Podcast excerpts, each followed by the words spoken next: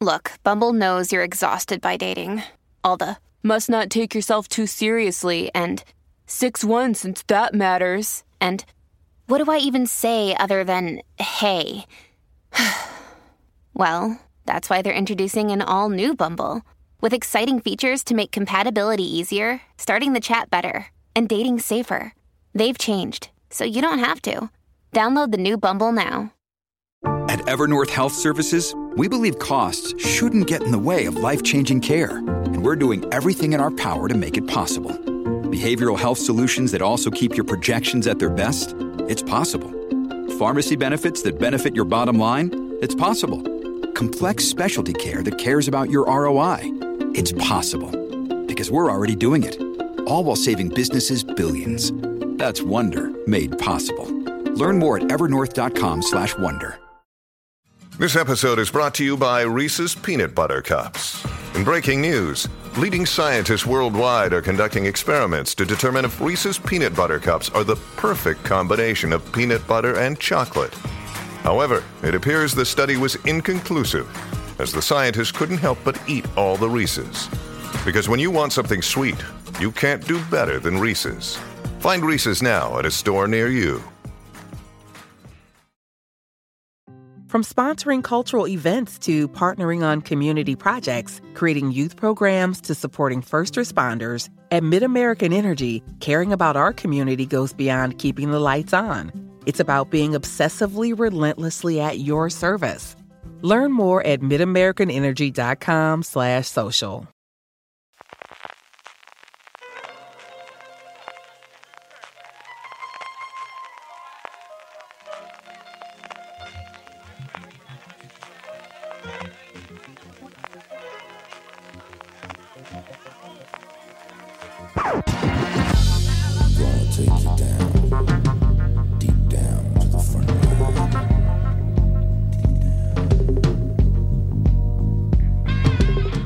Bienvenidos a FDS Review, el programa de fuera de serie donde cada semana analizamos, comentamos y debatimos sobre nuestras series de televisión favoritas. Y hoy vamos a hablar de La Unidad, el último gran estreno de ficción de Movistar con el que parece que hay consenso de que es una de las grandes series españolas del año y de hecho Movistar ya ha sacado pecho en unas notas de prensa pues diciendo que, que había sido como el estreno más exitoso que habían tenido de sus series de ficción.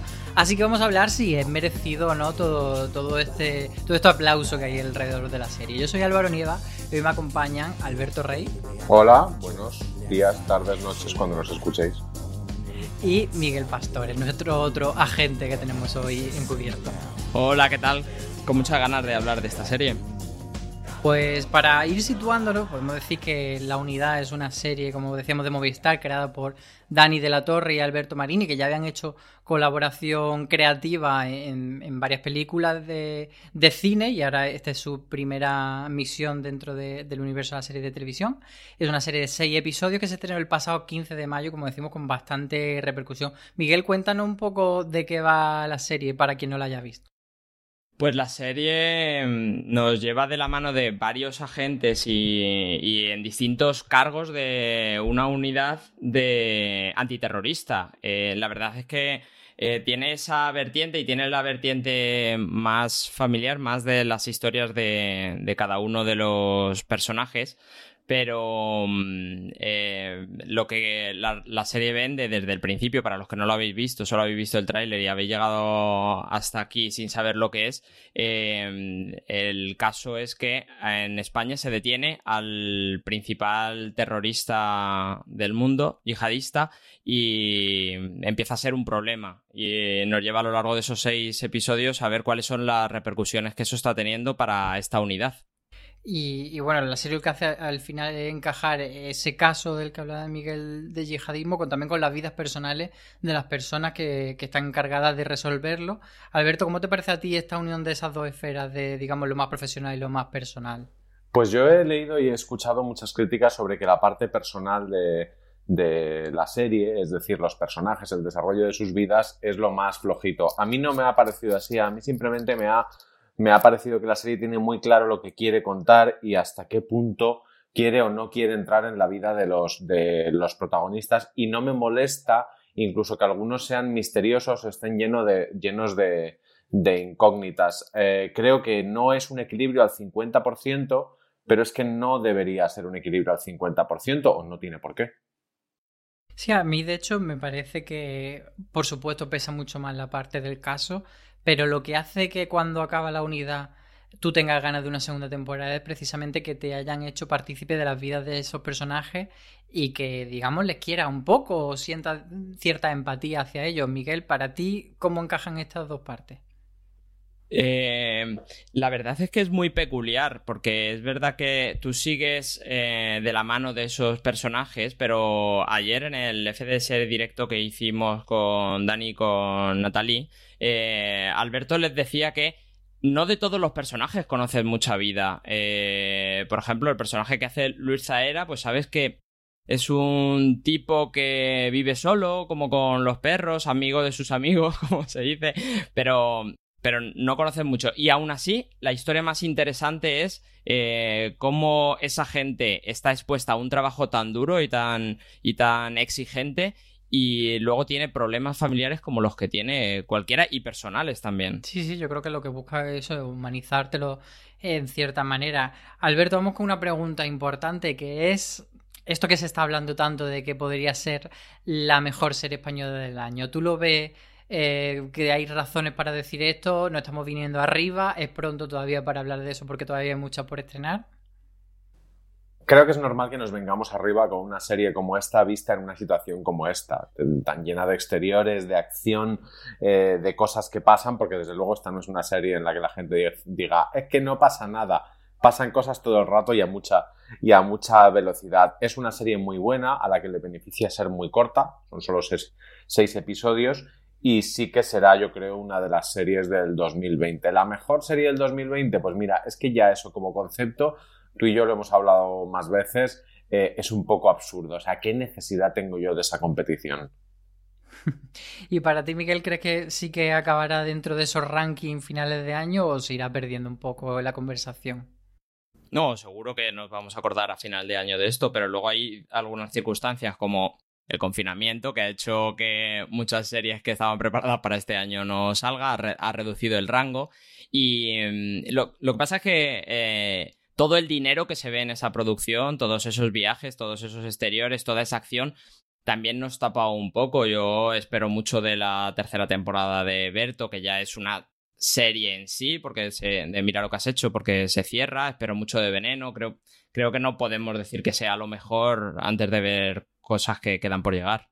Y moviéndonos hacia el campo de las comparaciones, para que la gente un poco ubique de qué tipo de serie estamos hablando, eh, bueno, había mucha comparación con Homeland, también es inevitable mirar hacia el príncipe por aquello del, del yihadismo. En, el caso del príncipe era Ceuta, aquí estamos hablando de Melilla, pero bueno, hay como cierta relación. Alberto, ¿a ti te parece que estas comparaciones son simplemente superficiales o hay bastante de esta serie en la unidad? La comparación con Homeland eh, se veía venir porque ha coincidido el estreno de la unidad con el final de Homeland y a mí me divierte mucho comparar a la Carrie Mathison de, de Homeland con Miriam, el personaje de Marian Álvarez de, de, la unidad, pero más allá, y es verdad que las comparaciones con el príncipe salieron porque Melilla es un sitio muy concreto y muy, y muy específico, pero a mí me parece que la, el, la conexión que yo veo más clara es con 24 quitándole algunas, algunas fantasmadas que estaban en la,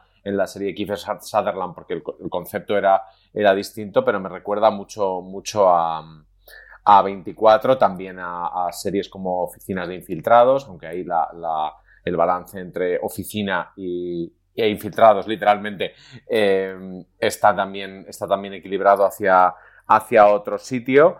Pero es normal, es normal que cuando sale una serie eh, policíaca de este tipo y no hay tantas en, España o no con ese tono, enseguida le busquemos unos, referentes, porque además a todos nos encanta decir que todo es el nuevo algo, que todo se parece a algo y que esto lo habéis sacado de aquí. y no es así muchas veces. Sí, es verdad que, muchas veces está cogido con pinza, pero también ayuda un poco a, la gente a ubicarse eh, de si me ha gustado esto, me puede gustar lo otro. Miguel, en ese sentido, ¿a quién le recomendarías tú la serie? ¿A quién que ha visto que le puede gustar o qué géneros le pueden gustar si, si le va a gustar la unidad? Yo sí creo que es bastante apropiada la comparación con Homeland por eh, la protagonista femenina, porque a, ambas eh, tienen problemas de, digamos, salud que también afecta a sus vidas personales. El retrato del terrorismo es muy acertado y muy específico en, en las dos. Y mm, si te gusta eh, una serie de acción que ahora se habla mucho de la gente que dice que esta serie es lenta, un poco lo que decía Alberto antes, esto lento no es, no, te da tiempo a, a, ponerte a mirar el móvil, pero luego te da un plus, te da mucho más que de lo que tú hablabas al principio, te da esas historias personales de cada personaje. Sí, yo creo que, al final es una serie que, puede funcionar para la gente que le gusta este tipo de series tipo Holland, pero yo he de romper una baza en favor de la unidad y decir que yo no soy para nada el, público objetivo de Homeland y de todas las series que yo llamo de guerra, porque para mí guerra va desde mm, Donde sí, cualquier cosa, desde la Primera Guerra Mundial hasta el yihadismo, eh, si hay pistola es guerra. Y no soy para nada este, el público de este tipo de series y me ha gustado a mí por lo menos precisamente por lo que comentaba de los personajes, que sí que veo ahí donde agarrarme. No llega a ser, por supuesto, un culebrón, pero bueno, tiene sus cosas que, no es solo disparos y operaciones en las que te estás perdiendo un poco. Dicho esto, yo creo que, convenimos que nos ha gustado la unidad, ¿no? Podemos recomendarla abiertamente. Alberto, Miguel. Yo, yo la recomiendo y además eh, esto que estabas contando de los personajes en el, en el fuera de series directo eh, Natalie decía que había una periodista en la ronda de, entrevistas promocionales que le había dicho que lo de la, comunión, que es una cosa que hace su personaje, Carla, que es ir a organizar e ir a la comunión de, su hija. Bueno, ahí, pasa una cosa que le parecía como que no tenía demasiado sentido. Y ella decía, bueno, igual es que a ti no te interesó entrar ahí, esa es una historia con la que no conectaste. Y me pasaba en mis conversaciones con, Miguel, que a Miguel todo lo que tenía que ver con la hija de los protagonistas, con la hija de Carla, le, le impactaba mucho más que a mí. Es una serie que sí que tiene muchos sitios donde, donde agarrarte. A mí ya te digo que me interesaba mucho el personaje de Mariana Álvarez, quizá porque sentía algún tipo de, conexión con la manera que tiene ella de, compartimentar las cosas, que es muy parecida a la mía. Miguel, ¿tú también la recomiendas antes de que pasemos a la parte con spoilers? Ah, recomiendo mucho. Yo ya sabéis que no tengo mucho tiempo y está la liquidez en cuatro días, tres días. Pues, pues yo lo mismo, ah, yo me la vi en un fin de semana con muchas ganas, así que eh, por decir así, sin spoiler a la gente que todavía no sepa si meterse o no, yo diría que los dos primeros episodios me gustaron normal y a partir del tercero creo que coge muchísima carrerilla y me enganché mucho. Entonces yo creo que, que por lo menos merece un poco ese, ese darle una oportunidad y dejar que, que vaya cociéndose antes de, de que explote, ¿no? Así que, bueno, dicho esto, yo creo que ya hemos repasado un poco las líneas generales de lo que es la unidad sin spoiler, así que vamos a escuchar una canción relacionada con la serie y ya vamos a entrar a comentarlo todo eh, con, lujo de detalle y sin miedo a, desvelar la trama. Así que quien no la haya visto todavía puede parar aquí el podcast y volver cuando haya visto la serie. Señores, en breve estaríamos en hora. A partir de este momento, por favor, exactitud y precisión. Es la hora. Luz verde en Melilla, Tánger y Toulouse.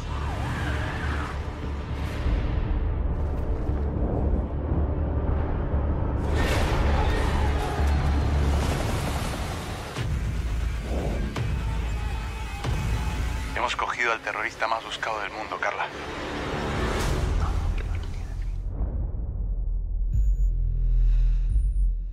Hoy no hablará. Los barrotes detrás de los que me encerráis encenderán las llamas de la yihad.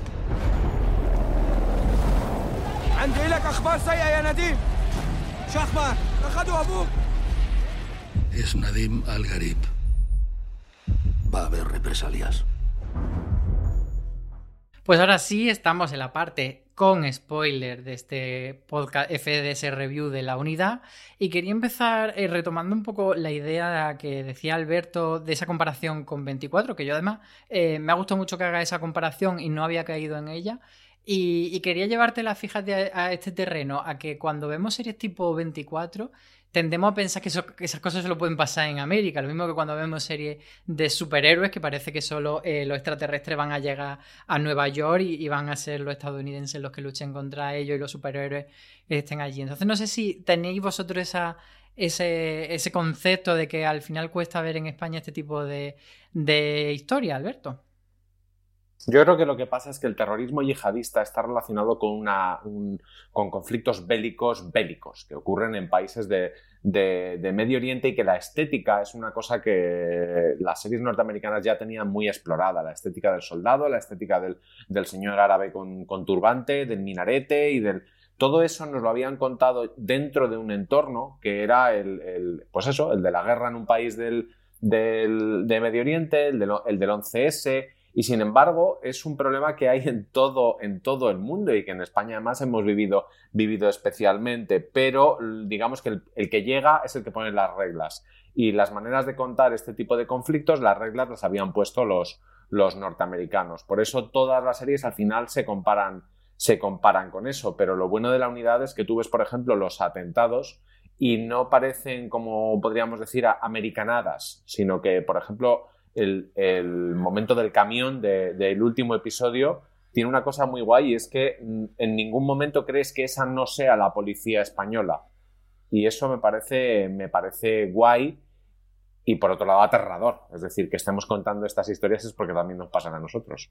Miguel, tú que has visto eh, cosas concretas de la serie que te hayan dado ese sabor español y que, como dice Alberto, no te haga sentir que estás viendo una americanada, por ejemplo. Pues mira, justo esa escena que me parece que es la más importante, creo que estamos adelantándonos mucho, pero ya que, lo habéis abierto, eh, en esa escena creo que es muy acertado que se afianza sobre el imaginario colectivo de que en Madrid ha habido un atentado terrorista yihadista que ha creado esa situación que se ve luego, esa, ese cierre de, en este caso, en la serie Sol, y que también ha habido un atentado terrorista de una furgoneta bajando por una calle peatonal y, matando, dejando un montón de víctimas. Eh, me parece que eso hace eh, eh, lo que decía, el anclarse a ese imaginario colectivo, el, saber que eso sí puede pasar, porque sí que ha pasado, hace que mm, hagamos esa conexión con la realidad y, esa, y le da mucha verosimilitud. Y luego claro, luego tenemos esos planos aéreos tan increíbles que, que, le meten un poquito más de acción para que para empujarnos un poco más a, meternos dentro de la serie. Sí, yo creo que ahí está uno de los grandes aciertos de la serie. O sea, por ejemplo, cuando hemos visto series de instituto, prácticamente todas las que se han hecho en España, ves colegios con taquilla y luego dices, pero si es que en España no tenemos taquilla, en, en los pasillos de From sponsoring cultural events to partnering on community projects, creating youth programs to supporting first responders, at MidAmerican Energy, caring about our community goes beyond keeping the lights on. It's about being obsessively relentlessly at your service. Learn more at midamericanenergy.com/social. ¿No se merece tu familia lo mejor? Entonces, ¿por qué no los mejores huevos? Ahora, Egglands Best están disponibles en deliciosas opciones. Huevos clásicos, de gallina libre de jaula y orgánicos de Egglands, que ofrecen un sabor más delicioso y fresco de granja que le encantará a tu familia. En comparación con los huevos ordinarios, Egglands Best contiene la mejor nutrición como 6 veces más vitamina D, 10 veces más vitamina E y el doble de omega 3 y B12. Solo Egglands Best. Mejor sabor, mejor nutrición, mejores huevos. Visita egglandsbest.com para más información. Los institutos.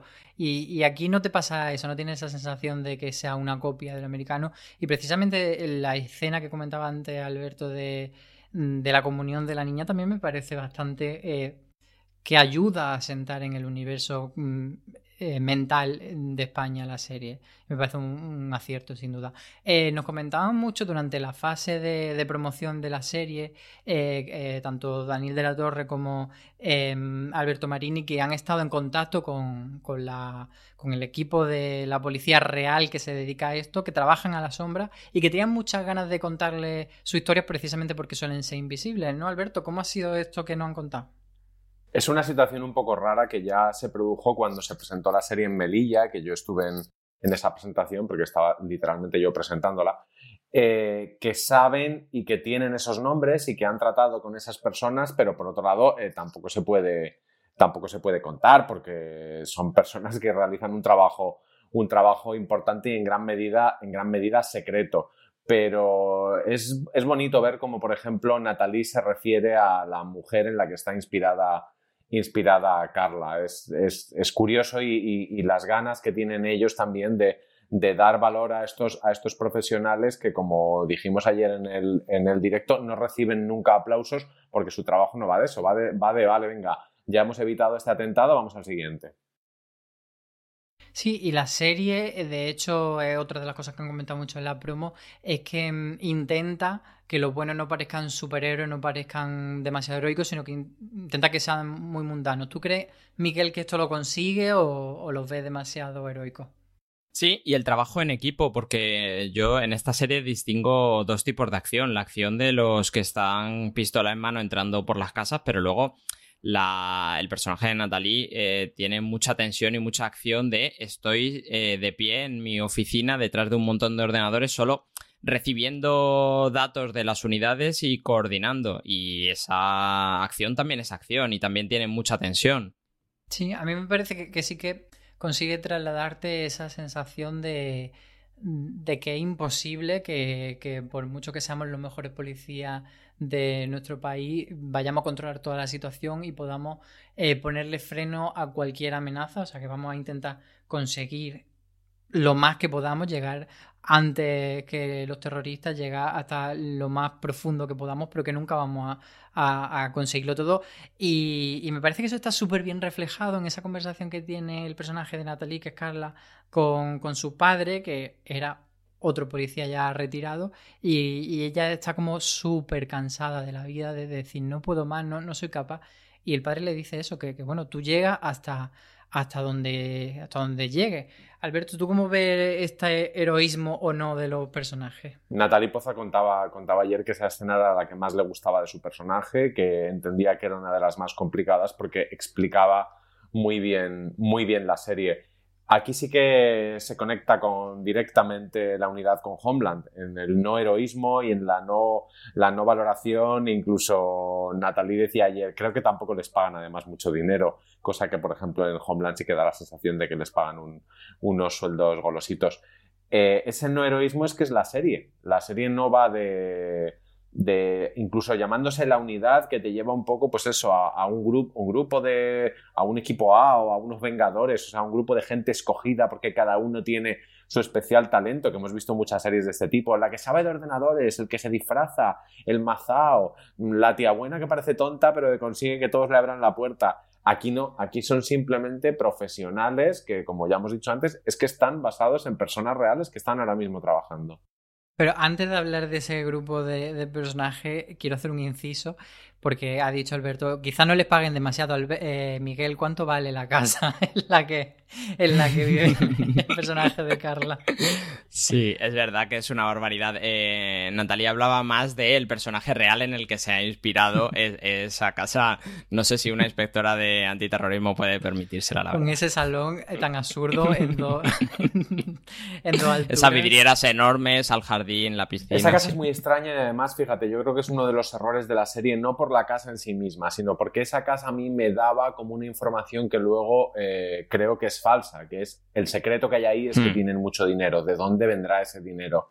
Pero también mm, creo que la serie tiene un puntito aspiracional de, bueno, son policías guays, algo de glamour tenemos que meterles porque si no es para cortarte las venas. Sí. Vamos a hablar de ese grupo de personajes protagonistas, eso héroes, no héroes de los que estamos hablando. Eh, contadme cuáles son vuestros favoritos, con quién os quedáis, si sois más de Marco, de Carla, de Miriam, etcétera. Y también cómo habéis visto ese protagonismo que en principio, a mí por lo menos como espectador, la intuición me dice que es Carla la protagonista, pero luego hay episodios en los que Carla está prácticamente desaparecida o que no tiene ninguna relevancia a la hora de mover la trama. Y eso es algo que por un lado me chocaba, pero por otro lado me gustaba mucho porque no es lo normal de la serie. Alberto. Pero Carla es el espectador, porque Carla siempre o casi siempre está en el centro de control con el teléfono, con las pantallas, agobiadísima. Es un poco con quien nos identificamos en ese aspecto como, como emocional. Y sin embargo, yo eh, con quien más conectaba y quien más me interesaba era, era Miriam. De hecho, conociendo eh, el tipo de papeles que le dan a Marian Álvarez, cuando la mandan a Lagos, que es donde Boko Haram, dije, no, por favor, no, por favor, no quiero que pase lo que, lo que podría pasar y como estamos con spoilers podemos decirlo, no pasa. Miriam sale de ahí sana y salva. después de una escena de Boko Haram que es... Que fíjate que ella decía, perdona, ella decía en la, en la entrevista que le hice que estaba como muy contenta de que no le hubiesen hecho sufrir tanto precisamente. Claro, pero cuando la llevan a Davos y tú sabes lo que pasa en Nigeria, dices, Dios mío, Dios mío, no puede ser.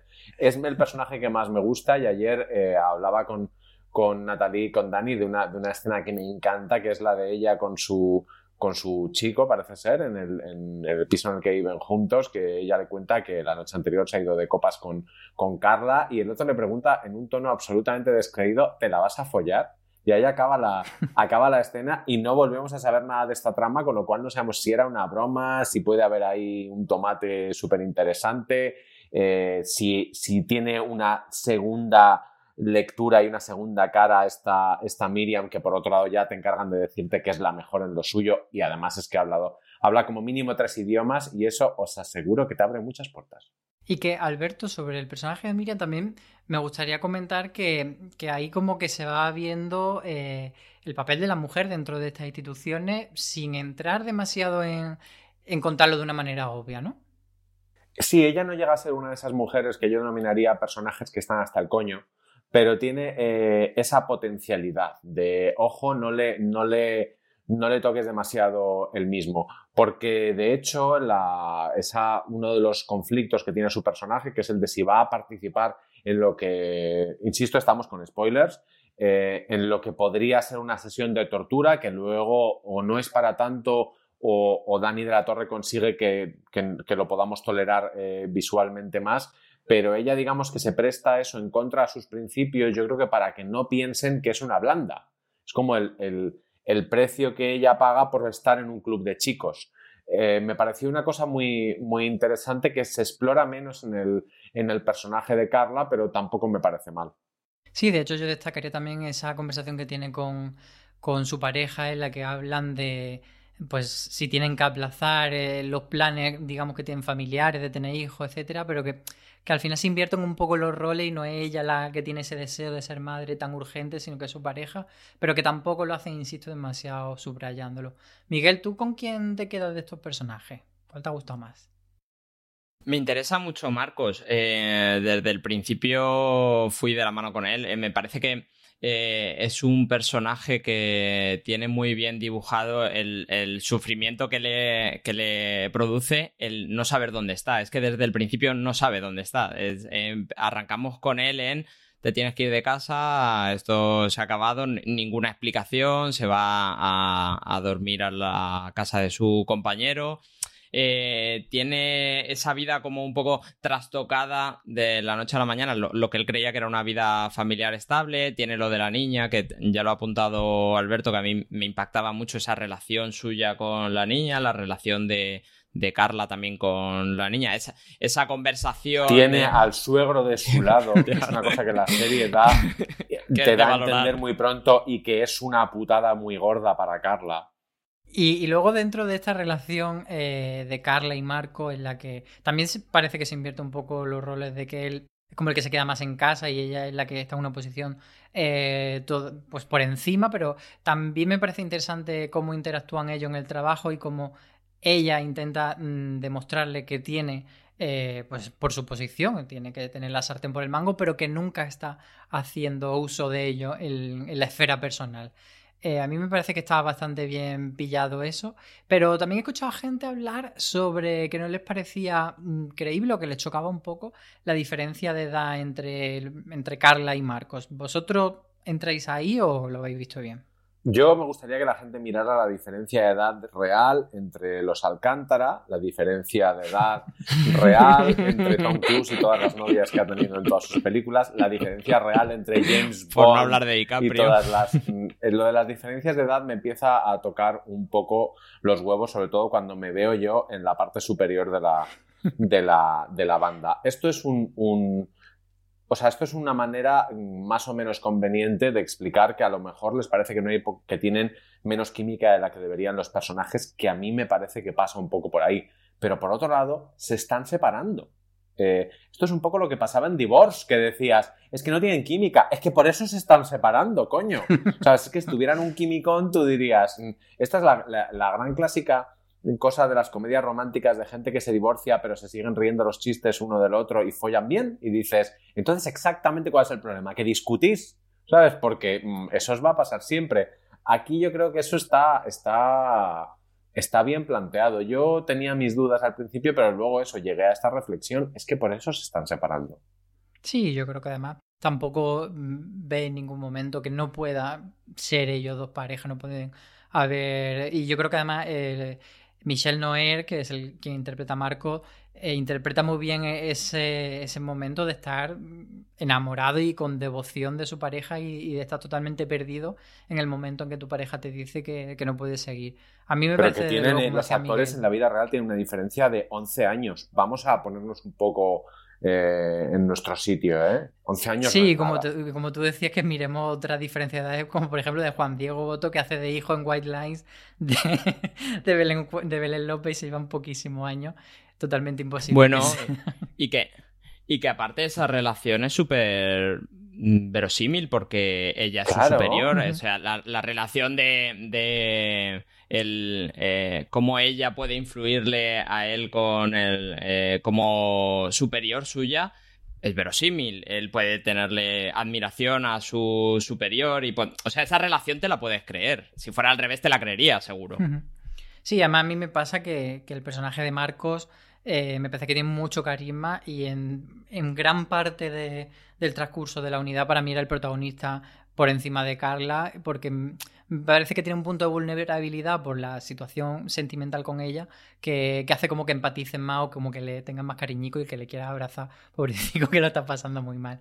Entonces eh, yo con él iba, iba a fuegote y me parece que si hay segunda temporada deberían darle más peso. Y luego eh, del, del resto de, de, miembros de la unidad, a mí me ha gustado mucho, por ejemplo, Miaz, que es este eh, policía que está infiltrado en una mezquita y que va teniendo ahí una, una trama de eh, que, que, es muy angustiosa, esa trama que se desarrolla entre el episodio 2 y 3, que, que, tiene su culmen en ese atentado en, el centro comercial. Y a mí la verdad es que me pareció una trama porque además se nota que, claro, es una trama de, de, primera mitad, del arco de primera mitad de temporada, y luego vendrá otra trama de segunda mitad de arco de, arco de segunda mitad de temporada. Entonces me parece que, ese arquito eh, es bastante tenso. A mí me, me, gustó mucho. No sé si vosotros os gustó especialmente esta trama otras tramas secundarias. conceptualmente, perdón, eh, conceptualmente es la trama más, más potente, la, de, la del infiltrado, porque es la que termina con él en la cama diciendo de un hospital, diciendo es que a mí esto me da mucha vidilla, o sea, prefieres que te estén pegando tiros a estar en casa con, con tu mujer. Mm, esta es toda mi, mi, mi aportación al respecto, súper a favor de esta trama. Pero ya que has sacado ese momento de él en la cama, ¿soy yo el único que ha visto tensión sexual? No resuelta entre, entre Mías y Marcos en esa conversación de hospital. Sí. De, esta conversación sí, a lo mejor hay alguien más como tú por ahí. Sí, si yo lo puse en Twitter había mucha gente a favor, ya os lo digo. Miguel, ¿tú con quién te quedas de los, de los otros miembros secundarios? Eh, eh, estoy muy de acuerdo con lo que decía Alberto, me parece súper potente. Primero por lo que tú dices, por la tensión que lleva el, estar con él y ver cómo mm, está muy cerca de la tortura, le secuestran y, pasa mil pruebas hasta que le admiten dentro de ese subgrupo, de esa cédula yihadista. Pero es que ese final me interesa muchísimo porque a, Marcos, eh, cuando está sentado en la cama, le insinúa que eh, va a jugar con su mujer la, baza de en el trabajo me obligan a esto porque él no quiere estar ahí. Y es muy revelador, eh, eh, lo hablábamos con Dani ayer también, es muy revelador que estos personajes, estas personas reales necesitan de algo. tiene que haber algo por el que hacen un trabajo tan peligroso. Y, es que si no es porque tú quieres hacerlo y porque eso es tu vida, más allá de tu vida familiar, de con tu mujer y con tu hijo, que este personaje no quiere vivir esa vida, mm, no, no hay forma de entenderlo. Hombre, yo creo que entre estar con su mujer y su hijo y estar con Michelle no es recorriendo y aventura. This holiday, whether you're making a Baker's Simple Truth turkey for 40 or a Murray's Baked Brie for 2, Baker's has fast, fresh delivery and free pickup, so you can make holiday meals that bring you all together to create memories that last. Baker's, fresh for everyone. Free pickup on orders of $35 or more. Restrictions may apply. Choose from a great selection of digital coupons and use them up to five times in one transaction. Check our app for details. Bakers, fresh for everyone.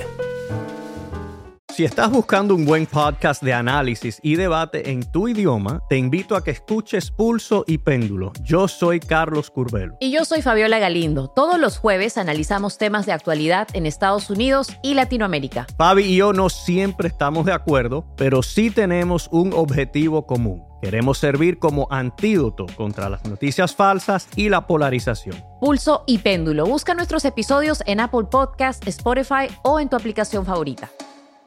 Vámonos ahora al, grupo de los malos, eh, a esa célula terrorista que, que, no sé si tenéis vosotros la percepción de que si a lo bueno intentan darle esos matices de no ser tan héroe, con, si pasa lo mismo con los malos o si se quedan retratados de una forma más maniquea, Alberto. Bueno, los malos te explican las razones, no tienes por qué, por qué empatizar o te pueden parecer monstruosas, pero no son robots de no son robots de matar, aunque tengan ese momento final, hablamos, claro, de terrorismo suicida muchas veces, en el que sí que lo son, pero, pero no se convierten solamente en, marionetas con, turbante. No me molesta que la serie los caracterice menos, es que los desequilibrios narrativos son la base de la buena ficción, es que si queremos, es como cuando te dicen, es que no te cuenta la otra cara de la historia, pues esa te la contarán otras historias, o te la miras en Google, o otras series aquí no me, no me molesta, incluso teniendo esta, esta cosa eh, que puede ser un, una especie de pequeño problema de, de, de, racismo intrínseco a nuestra educación y nuestra percepción, que es que se te pueden confundir algunos, algunos personajes, aunque aquí a mí no me, no me pasaba o solamente me pasaba con un, con un par, pero por otro lado a mí no me molesta que estén, que estén que estén tan, tan desdibujados en algunas ocasiones porque estás hablando también de un mal un poco abstracto. En Homeland eh, había veces, por volver a la comparación, que se pasaba de la raya eh, no tanto humanizando, sino dándoles entidad de protagonista a unas personas que son el villano y no pasa nada porque mantengan ese arquetipo, porque a ver, si aquí alguien me tiene que, que me va a discutir que no tengo por qué justificar las acciones de un terrorista yihadista, pues apaga y vámonos. Sí, yo creo que quizá el, el, el, jefe de esa célula terrorista sí que está como más llevado al villano más prototípico, pero sobre todo eh, con la reacción de los dos hermanos sí que se ve algo bastante más dibujado que la americanada que solemos ver. Miguel, ¿tú qué destacas de, de esto? Pero mucho, pero pero mucho, mucho. O sea, el, es verdad que el, el, jefe de esa célula eh, no tiene como el blanco y negro, es todo negro, pero los otros a, a mí me ha llegado mucho, pues, eh, el hermano mayor que está medio convencido de lo que va a pasar hasta que eh, matan a su hermano y entonces lo que le mueve ya no es lo que le está contando su religión, sino la venganza. Esa llamada con su madre por Skype para decirle yo me voy a vengar y seguramente esto sea una despedida. Eh, o el primer yihadista que, que explota en, en, Toulouse y él se quería retractar de esa decisión y quería irse atrás y... O sea, cre creo que sí que tiene bastantes flecos y que están bien dibujados para, para no ser los protagonistas, sobre todo. Se les pide que sean los protagonistas y conocer toda su vida y es que y no con que con que te den los datos que tú necesitas para que no sean marionetas o robots o caricaturas sirve. Sí, yo creo que la serie está ahí haciendo un, juego de equilibrio bastante claro de no voy a justificarles, pero tampoco quiero que parezcan esos eh, personajillos de cómic eh, malo, maloso.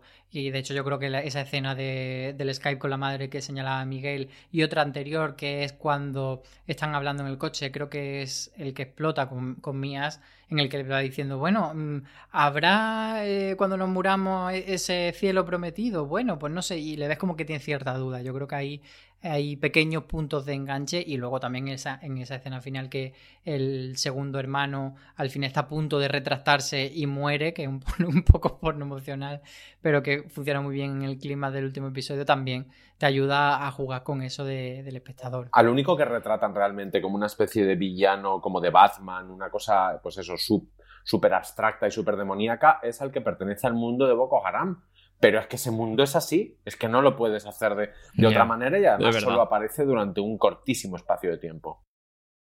Vamos a hablar por episodio. Eh, vosotros, yo decía al principio de este podcast que yo me enganché más hacia el tercer episodio. ¿Vosotros cómo lo habéis vivido la experiencia de la temporada? ¿Os enganchaste desde el principio? ¿Os pidió maratón? Eh, ¿Habéis ido más pausadamente? Alberto.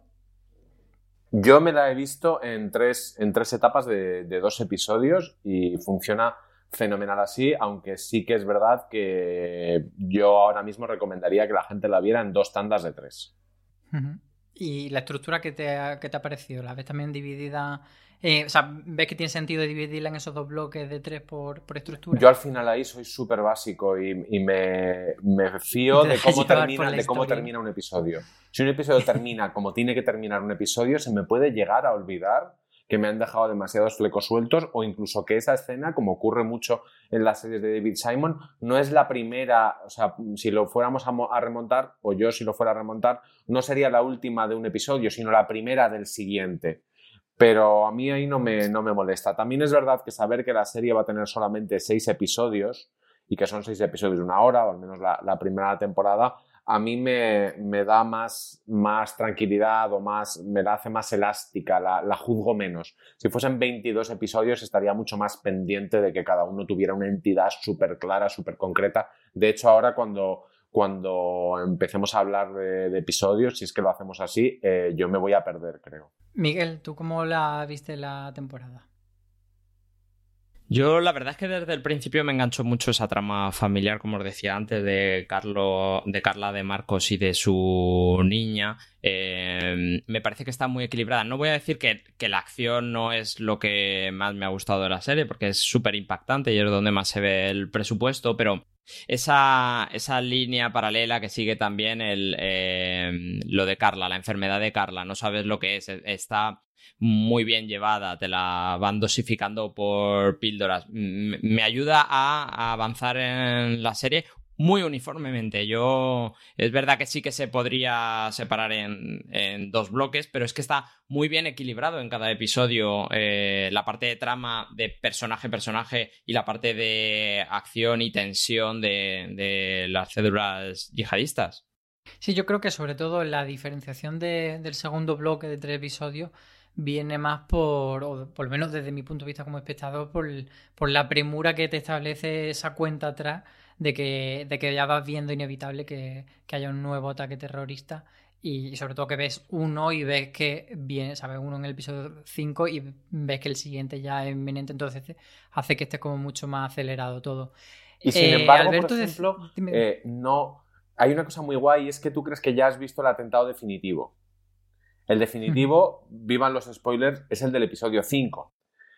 Y cuando lo ves te das cuenta de que no lo veías venir ese. Y de hecho, el atentado re-redefinitivo, que es el que van a hacer al final, que se ve solamente con unos croquis y unas imágenes en el ordenador, y es cuando dices, hostia, el mundo se acaba, como hagan eso, el mundo se acaba, la bomba nuclear. O sea, como hagan eso, Estados Unidos tira bombas nucleares sobre, sobre Oriente Medio. Pero está muy guay eso, que tú creas que has visto ya el súper atentado y no, viene después. Sí, yo creo que eso es bastante novedoso, que no te lo coloquen eh, tan, en un punto en el que tú te lo esperas por estructura. Vamos a hablar de esa famosa escena del episodio 5, porque yo creo que todo el mundo la está comentando en Reddit y de hecho estoy viendo muchos comentarios de gente que está diciendo, uy, la escena, la escena.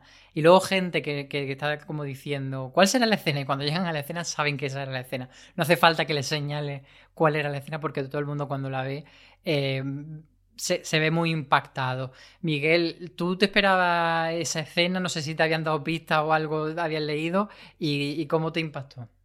No, para nada, porque eh, justo por esto del directo que tuvimos ayer tuve que ver los screeners y los vi como hace un mes, no me esperaba nada y también por lo que decía Alberto, porque no te esperas que esto vaya a tener una conclusión tan gorda en el quinto episodio, no, no te, además nada te lo va avisando.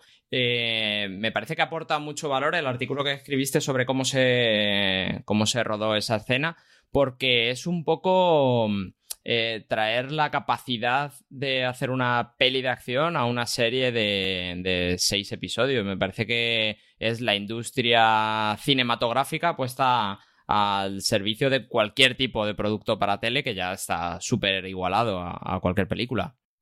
Sí, porque quizá lo que podíamos esperar de un atentado que fuese muy espectacular, bomba, eh, un CGI de la torre de, de, la Puerta del Sol derrumbándose y, va a todo lo contrario, va algo como a un plano muy cerrado y algo muy pequeñito, por así decir, pero que te deja la sangre helada. Lo que contaba Dani de la Torre es que, mm, que bueno, que lo que querían era que fuese lo menos espectacular posible, ¿no? Pero si te pones a pensar en la producción que lleva eso, es cortar la calle más transitada de España durante un día de verano, que nos decía Natalie que hacía mucho calor, fue en verano, para llegar a la Plaza de Sol, cortar todo aquello, llenarlo de furgonetas, ni se sabe los figurantes que tuvo que haber solo en Sol, porque claro, eh, eh, también el, cómo está grabada, el, el ver la escena desde la furgoneta también te libera un poco de esa producción, pero la producción que lleva eso, si te pones a pensarlo, tiene que ser increíble. Sí, luego además sale el plano y se ve que están todas las víctimas eh, caídas atrás de, mm, de, esa furgoneta. Alberto, ¿a ti qué...? Cuando... Dime. Eh, te decía cuando perfectamente podían hacer lo que tú dices de los CGI, porque el ranchito es quien les ha hecho los efectos especiales y ya ha demostrado que puede hacer eso y mucho más. Alberto, ¿tú cómo sentiste esta escena? A mí me gustó la, estructura de, la escena en el sentido del plano subjetivo, luego el plano general eh, estático y luego ese momento emocional que ayer lo comentamos mucho con, con Natalie porque es un momento muy complejo en el que su personaje em, es, es, muy humano y a la vez es muy egoísta y es muy yo, yo, yo, yo, pero es porque se le ha caído el mundo.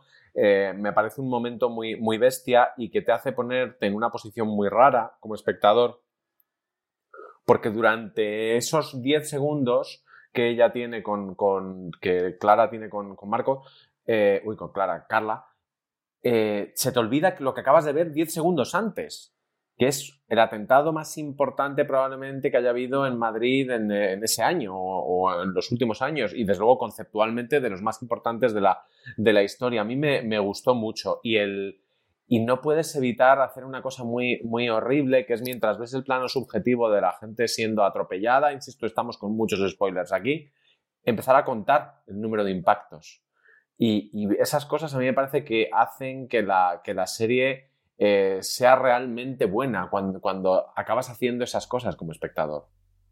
Sí, a mí desde luego es una escena que me dejó la sangre helada. Y decía Dani de la Torre que aparte de, de no hacerla demasiado espectacular, también lo que buscaba era cambiarla de, de, ese Barcelona, que todos sabemos que es la referencia exacta de, de este atentado, como también lo son eh, otras ciudades como Niza y Londres que han, sucedido atentados parecidos, pero bueno, todo inevitablemente nos vamos a ir a, Barcelona, desgraciadamente, por, ese atentado que, surgió, entonces que lo cambiaban a Barcelona por, por precisamente por ese respeto. Y además pasa una cosa también con Sol y con la, y con la calle Preciados, y es que Alex de la Iglesia, tanto en el Día de la Bestia como en las Brujas de Zugarramurdi, ya convirtió aquello en una especie de escenario loco para ataques locos un poco de cómic. Entonces, la comparación de los planos y de la escena y cómo está grabada iba a ser inevitable. Gente corriendo en, plena, en plena Puerta del Sol. Y es inteligente que Dani de la Torre haya decidido hacer su propia escena de atentado en la Puerta del Sol. Sí, muy, muy, inteligente esa referencia. Eh, pero fíjate que, Alberto, respecto a lo que tú comentabas antes de cómo acaban los episodios o la estructura interna de los episodios, a mí sí que me pareció en este episodio que, que el momento del atentado debería haber sido eh, al final de ese episodio 5, que me resultó un poco raro, no sé si vosotros compartís esa opinión, que eh, cuando acaba ese momento tan impactante, de repente tengamos esa otra escena de cómo reacciona la calle, de cómo eh, Marcos y Carla interactúan sentados en, la furgoneta, en la ambulancia.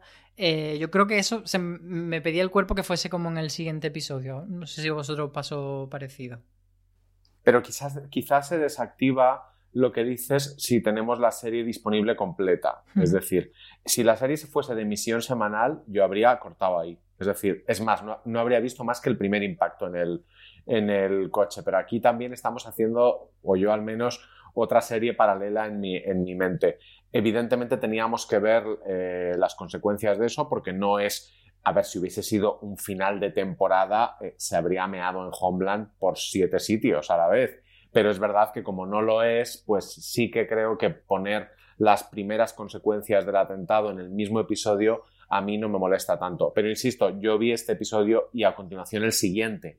Con lo cual, esta idea de, los episodios, los bloques, los, los, eh, las unidades narrativas, a mí se me han desdibujado un poquito con esta serie. Aparte de, de, esta escena tan espectacular del episodio 5, ¿cuáles son las otras escenas que han parecido más impactantes del resto de la temporada, Miguel?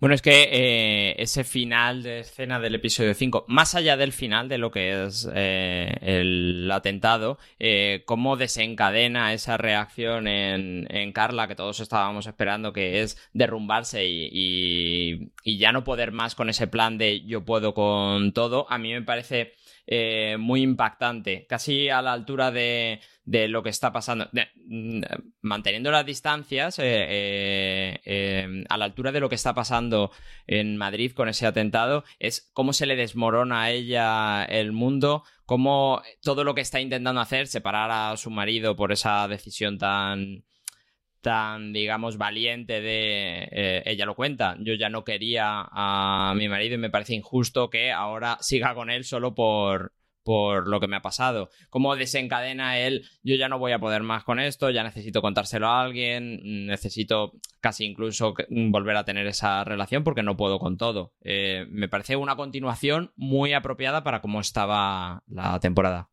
Y, This holiday, whether you're making a Baker's Simple Truth turkey for 40 or a Murray's baked brie for 2, Baker's has fast, fresh delivery and free pickup, so you can make holiday meals that bring you all together to create memories that last. Baker's, fresh for everyone. Free pickup on orders of $35 or more. Restrictions may apply. Choose from a great selection of digital coupons and use them up to five times in one transaction. Check our app for details. Baker's, fresh for everyone. Aparte de este episodio, ¿con, ¿con, qué otra escena te quedaría, Miguel? Bueno, me interesa también mucho todas las conversaciones que tiene Carla con el personaje ese, el, el tal Jesús del CSIC, porque me parece que está muy bien retratada, me parece como una subtrama que está muy bien retratada, toda la colaboración entre agencias, cómo lo cuenta, cómo eh, Carla tiene esa subtrama de tu jefe te quiere pisar, eh, tú intentas eh, eh, no intentas, consigues negociar a cambio de otras cosas el que a tu jefe se le caiga todo su plan. Todas esas historias me parecen muy guays. ¿Tú, Alberto, hay alguna otra escena en concreto que destaque de la temporada en cuanto a espectacularidad? Mm, pues en cuanto a espectacularidad, espectacularidad visual, la del pequeño momento de Lagos, porque si hay un sitio en el mundo que se parece a Mad Max Fury Road es Lagos. Y aparte la serie ahí te lo enseña muy bien, siendo una cosa casi una ilustración y una, y una sacada de chorra de porque podemos, porque eso lo podrías haber hecho con unas cuantas recreaciones y sin embargo decidieron ir para allá con Marian a que, a que le pasara todo lo malo que no le pasó. Y luego eh, la espectacularidad de guion, que me parece una escena en la que tú te das cuenta que ya estás a favor incondicionalmente de Carla, cuando ella está en la quimioterapia con más gente conectada a los viales y está dándoles la turra con sus llamadas. Y es esa tía que está en la sala eh, dando la turra mientras tú estás también tratándote tu cáncer, pero claro, tú estás como espectador eh, a punto de gritar y no se levanten señoras que esta mujer está salvando el mundo. No se quejen. Y me pareció que fue era una escena de guion muy, muy, muy inteligente porque era para para te caracterizaba mucho al personaje. Sí, además es la típica señora a la que yo mandaría a callar, señora, que estamos en el hospital, el teléfono. A mí me, me llama muchísimo la atención dos escenas por su espectacularidad. Fíjate que la parte del lago no me ha convencido tanto, pero sí la escena del helicóptero cuando eh, vemos ese coche caer al lago y cómo el personaje de Marcos tiene que tirarse de forma heroica a salvarlo, pero luego al final eh, todo ese heroísmo queda un poco reducido a, la tristeza de no haber llegado a tiempo. Y luego yo creo que también lo del centro comercial está también muy, muy bien hecho, muy bien llevado y consigue crear mucha tensión en ese episodio 3. Yo, si os, sirve, si os sirve el chiste, yo al final, con el momento del camión y las cajas de pescado, dije, es que ya no se puede ser más caprichoso que Dani de la Torre, que va a pretender que paren un camión con cajas de merluzas que van a saltar por los aires a 45 euros el kilo. Y que probablemente esa sería como la versión barata, que luego habría propuesto tres versiones todavía más caras que le dijeron que no. Me interesó mucho esa escena de la que habla Álvaro también, eh, precisamente por lo que tú dices, por el equilibrio que tiene entre lo espectacular de mm, salto de un helicóptero y lo emocional de, pues has llegado tarde y esto puede pasar, la señora ha muerto. Pues sí, y, también quería comentar esa escena final de, de Carla en la bañera. ¿Qué os parece ese momento de fragilidad que nos muestran del personaje después de todo lo que ha pasado? Ayer lo hablaba con, con Natalie que, que cuando uno considera que eso es un final feliz, y yo considero que la serie en eso tiene un final feliz, un momento de tranquilidad de ella en la bañera tomándose una copa de vino y quitándose la peluca porque también está pasando por sesiones de quimioterapia. Eh, me sentí también muy mala persona y, que yo me quejo demasiado de, chorradas. Y bueno, hemos estado hablando de casi todo lo que nos ha gustado de la unidad. Estamos poniéndola muy, muy por las nubes, pero también me gustaría destacar cositas que a lo mejor veamos que no nos han convencido tanto. No sé si hay alguna trama, algún personaje. Miguel. Es que me, es que voy muy vendido, ¿eh? es que no, no entré muy fácil en la historia. Me parece que está todo muy bien ordenado. Mm, si tengo que reprochar algo que no me atrevería, porque son seis episodios, es eso que decía al principio de que no están desarrolladas las tramas personales de todos. Pero yo creo que lo que hablabais antes, la escena de Miriam, pues mira, bastante te han dado. Te explica un poco cómo es la relación con su pareja, te explica un poco que va a tener que cambiar sus planes. Eh, el, eh, Sergio, lo de Luis Zaera, pues, pues sí, no te cuenta un poco cómo es toda su vida, pero es que en seis episodios, ¿qué quieres? Alberto, si tú no tienes cosas que criticar, yo me bajo de este carro. No, no, sí tengo, tengo. A mí, a mí, por ejemplo, siendo el fan número uno de Luis Zaera, que ya sabéis que para mí están eh, son Luis Zaera, eh, Masiel y tres más, eh, me parece que está muy arriba siempre. Yo lo agradezco, porque si llamas a Luis Zaera es para que esté siempre arriba, pero puede, a veces está pidiendo un poco que le den, que le den un Valium. Y luego el personaje de, de Cele Martínez, es verdad que es un personaje apestoso y que es, ese sí que es el el malo de la película, estos chupatintas que no sabes si son políticos, policías o exactamente, exactamente quiénes son. Eh, ese tipo de personajes a mí me acaban cargando porque están siempre donde le conviene al guion, de alguna manera. Y bueno, pues yo prefiero que los lleven hasta las, hasta las últimas consecuencias. Sí, yo ahí coincido contigo en que Sanabria, que el personaje de Fele Martínez, eh, sería quizá lo más arquetípico de, la serie. Y luego yo también eh, tengo alguna cosilla más que no me ha encantado, que una de ellas sería eh, la relación. Me gusta mucho la trama de Roberto y Najwa pero más por Najwa y, la parte en la que Roberto y Amina están rozando la relación sentimental, me parece que ahí, mm, no sé, como que, casi que se sale la serie hacia otro sitio. No sé si a, a ti, Miguel, te ha rechinado o no. Sí, no me, no me parecía muy verosímil. La verdad es que eh, no tiene suficiente background mm, la historia como para que Roberto se enamore de una señora. Es súper creepy, eh, mirando la pantalla cuando ella duerme. Luego cuando va a contarle que eh, ha sentido mucho lo de la violación, como si hubiera podido hacer otra cosa o como si hubiera podido salir corriendo. O como si hubiera querido. Claro. Que es que esta es otra. Que, que a posteriori todos ese personaje a mí me resultaba un poco raro también, porque yo no sé si el, guion es consciente de que, o los guionistas, de que cuando encajan todas las piezas, el viaje que ha hecho ese personaje es de poli bueno, poli enamorado a poli tonto no lo, es como que la propia serie no lo acaba de ver el personaje que tiene ahí porque el amor puede con todo. Pues mira, no. Y esa escena en la, en la playa en la que están los dos y él insistiéndole porque ayer lo que te pasó, lo que te pasó, lo que te pasó, da la sensación de que ahí la única persona que no sabe lo que está pasando es él y los guionistas, porque la actriz y el personaje son muy conscientes de que no quiero volver a hablar de mi violación, tío. No lo necesito. Y ese personaje me quedaba, me quedaba un poco raro porque su contrapartida, que es su compañera, eh, Najwa está también un poco como diciendo, pero tronco, pero nunca lo acaba de decir. Entonces ese nunca lo acaba de decir eh, a mí ese tipo de tensión sexual no resuelta o de lead romántico a explorar no me interesa lo más mínimo porque me puede llegar a parecer insultante tanto para la policía como institución como para las mujeres en general.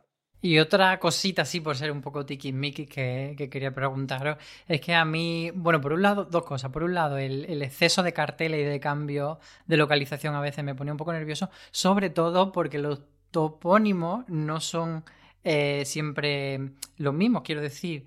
Eh, a veces el topónimo de un país, a veces una comunidad autónoma y a veces una ciudad. A mí eso me generaba un poco de toque. Pero aparte de eso. No entiendo esto. No entiendo esto. Sí, quiero decir que eh, cuando cruzan de Girona a Vigo pasan por eh, Aragón como comunidad autónoma y otras veces están en Tanger país. Es una, una, chorrada que a mí me, me, hace un poco de toque. Pero, pero más que eso, eh, quizás me parece que sí que hacen viajes un poco Juego de Tronos. Cuando vuelve Miriam de, de Nigeria es súper corto y, y, en el último episodio de Madrid a Vigo también me parece que, que no cuadran mucho eh, unas tramas con otras a nivel temporal. No sé si a vosotros dio esa percepción. No, yo ahí lo que creo es que no había pasta para sacar helicópteros todo el rato, porque ahí se entiende que los personajes se están moviendo en... Ahí sí que me parece que se entiende que los personajes se están moviendo en helicóptero todo el, todo el rato y no te lo pueden mostrar, pero vamos, Dani de la Torre, cuando escuche este podcast dirá, vamos a ver, en el siguiente los vas a ver subir, bajar y pilotar, para que, en tiempo real, para que veas lo rápido que se llega. El helicóptero es un transporte muy rápido. Sí, debe ser. Bueno, pues entonces quería, ya que estamos llegando a, al fin de este podcast, eh, quería preguntaros eh, si hay segunda temporada, que parece que la va a haber, porque ya ellos han dicho que están empezando a escribir y en la nota de prensa de, Movistar no han dicho la palabra renovación, pero huele a eso. Eh, ¿Qué le pediríais a esta segunda temporada? Porque entiendo que será un nuevo caso, por supuesto, pero aparte de eso, ¿qué creéis que deben potenciar más? ¿Qué personajes tienen que tener más peso? Eh, ¿Hacia dónde os gustaría que fuese la serie, Miguel? La verdad es que ayer en el directo nos dijo Dani que a Natalie iba a dejar de estar en los despachos y a mí con eso ya me lo ha vendido todo. La acción de los personajes que, como hablábamos antes, eh, no han tenido, esa acción real, esa enfrentarse pistola en mano a, a los casos reales, me interesa mucho. Y luego con el, esa escapada de al final uno de los de los artífices de todo esto, que es el tipo ese que, que mueve la, las armas desde fuera a dentro de Europa, eh, creo que tendría algo de continuidad en una siguiente temporada este caso. ¿Tú, Alberto, qué le pedirías a segunda temporada?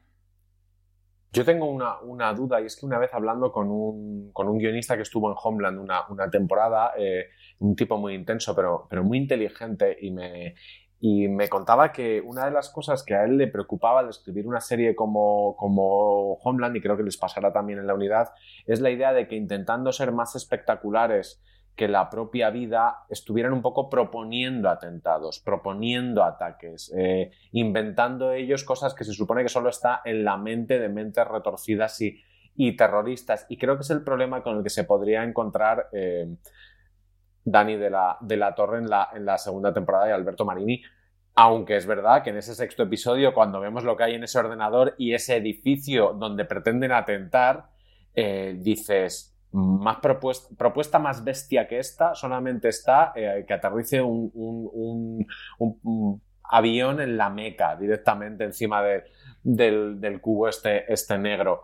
Por otro lado, yo creo que si, si mantienen el nivel de espectacularidad de las escenas de acción, que lo, lo, pueden hacer con simples persecuciones y detenciones. En el primer episodio es muy espectacular la detención con los coches, con la discoteca, y no se está, como digo yo, proponiendo un atentado que no ha, que no ha existido, pero si se mantiene ese nivel, a mí me interesaría que me exploraran sobre todo el personaje de Sergio, que es súper, súper enigmático. Sí, yo creo que todos los personajes tienen margen para ofrecernos más.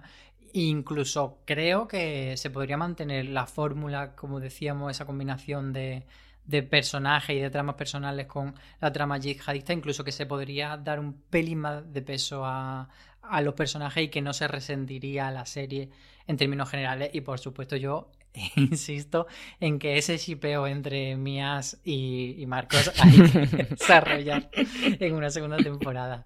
Eh, para cerrar, quería preguntaros. Eh, ¿en qué posición dentro de todas las series que ha estrenado ya Movistar, que son bastantes, colocaría ahí a la unidad? Si estaría en el top, estaría en la tabla en la mitad de la tabla o hacia el final.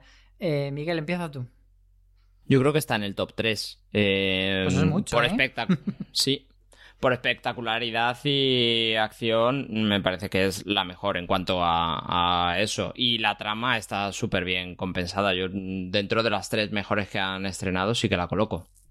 ¿Y tú, Alberto?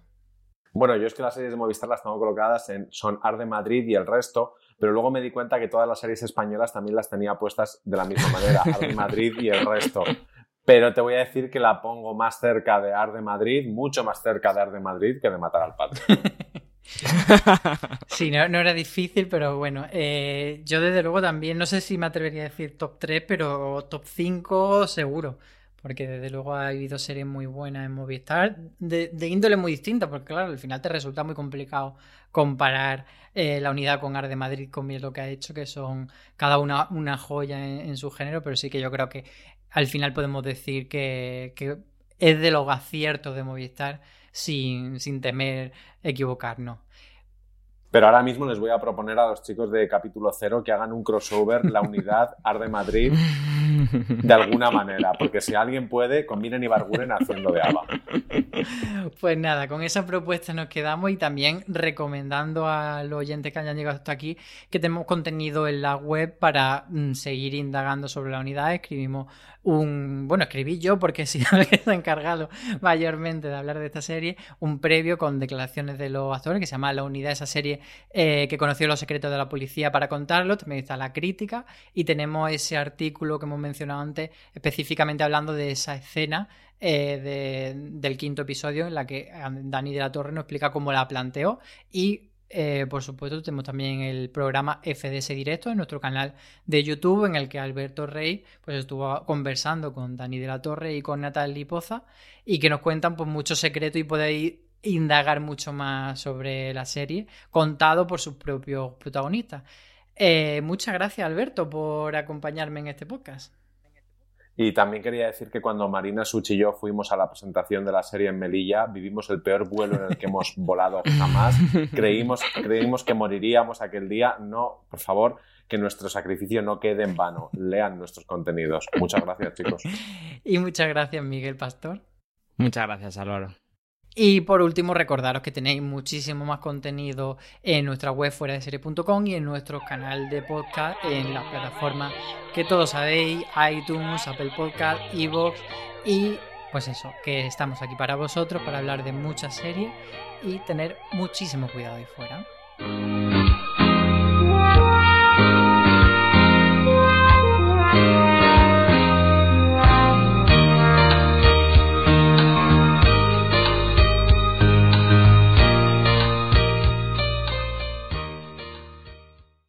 This holiday, whether you're making a Baker's Simple Truth turkey for 40 or a Murray's baked brie for two, Baker's has fast, fresh delivery and free pickup, so you can make holiday meals that bring you all together to create memories that last. Baker's, fresh for everyone. Free pickup on orders of $35 or more. Restrictions may apply.